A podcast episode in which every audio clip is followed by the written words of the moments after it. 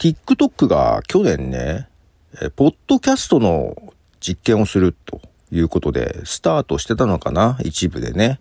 えポッドキャストを取り組む。なんか外部のポッドキャストの RSS を取り込んでね、TikTok の中で、えー、ビデオに紐付けることができるみたいなことがね、なんかできるようにするって言ってやってたんですけども、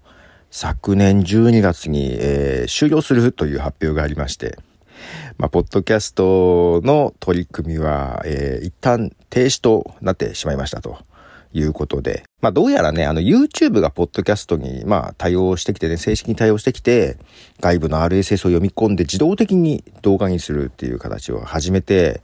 で、もともとね、YouTube ってポッドキャストのプラットフォームとしてはね、あの、なかなかのシェアを取っていたので、まあ、叶わないと思ったんでしょうね。違うところに力を入れようと思ったみたいで、どうやら音楽の方にね、もうちょっと力を入れるみたいな感じですけど、まあ、そんな TikTok にですね、えー、ポッドキャストのエピソードを今アップしてます。前もね、うんと、切り抜きで、長いポッドキャストの一部分だけ切り抜きでアップとかもしてたんだけど、今ね、ちょうどね、あの、まあ、いつだ ?2 日ぐらい前からか。1回3分のエピソード3分だけのエピソードを毎日配信してみようという、まあ以前もやってたやつなんだけどね、それをちょっと復活させてみたのよ。毎日3分っていうのをね、えー、やってみて、その3分の動画だったらね、TikTok アップできるなと思って、えー、本編のやつは1時間2時間喋ってるからそれはちょっと無理なんだけど、3分。で、TikTok が今ね、15分までアップできるんだよね。だから3分アップしてみようかなと思ってアップしてみてます。まあ、あまりにも再生が悪かったらやめるけどね。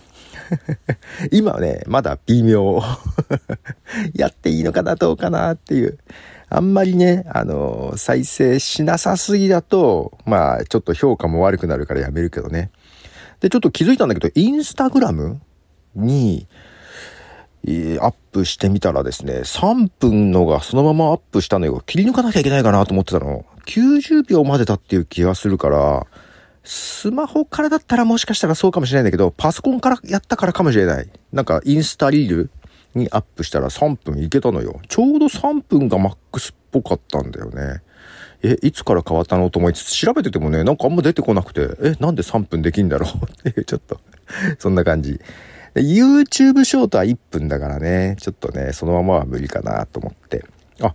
そうだ。それと、あの、私、2月6日で、ポッドキャストというものを始めて、19周年になりました。いつの間にか過ぎてました。はい。20年目突入してます。よろしくお願いします。ということで、ポトフでした。では。